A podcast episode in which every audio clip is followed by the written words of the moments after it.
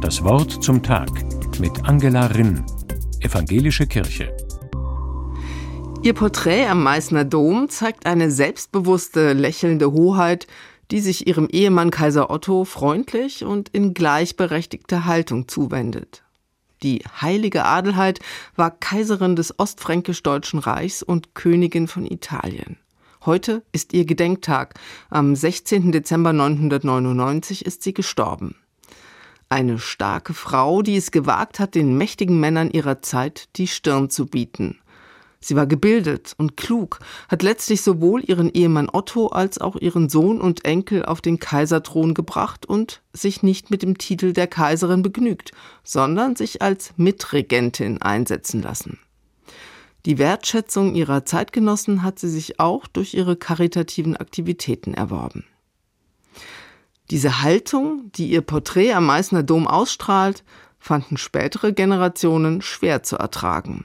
So wie es bis heute nicht selbstverständlich ist, dass Frauen einen gleichberechtigten Platz in der Gesellschaft und in der Politik einnehmen. Eine Kopie der Statue aus dem 19. Jahrhundert präsentiert Adelheid denn auch demütig mit gesenktem Haupt. So war sie gewiss nicht. Ihre mächtigen Zeitgenossen haben es Adelheid schwer gemacht. Ihr erster Ehemann, der König von Italien, wurde wahrscheinlich vergiftet. Seinen Mörder wollte sie nicht heiraten. Da ließ er sie, eine blutjunge Frau, mit ihrer Tochter Emma in einem Turm einkerkern. Doch der mutigen Königin gelingt eine abenteuerliche Flucht. Sie gräbt sich einen Fluchttunnel. Der deutsche König Otto nimmt sie auf, heiratet sie und besiegt den Feind.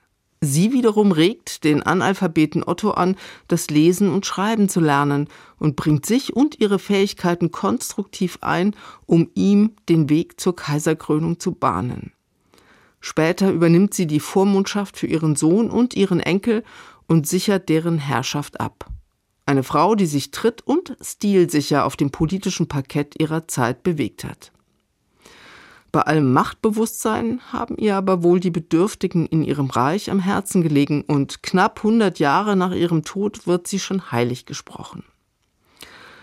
Ihr Porträt am Meißner Dom ist ein bleibendes Denkmal.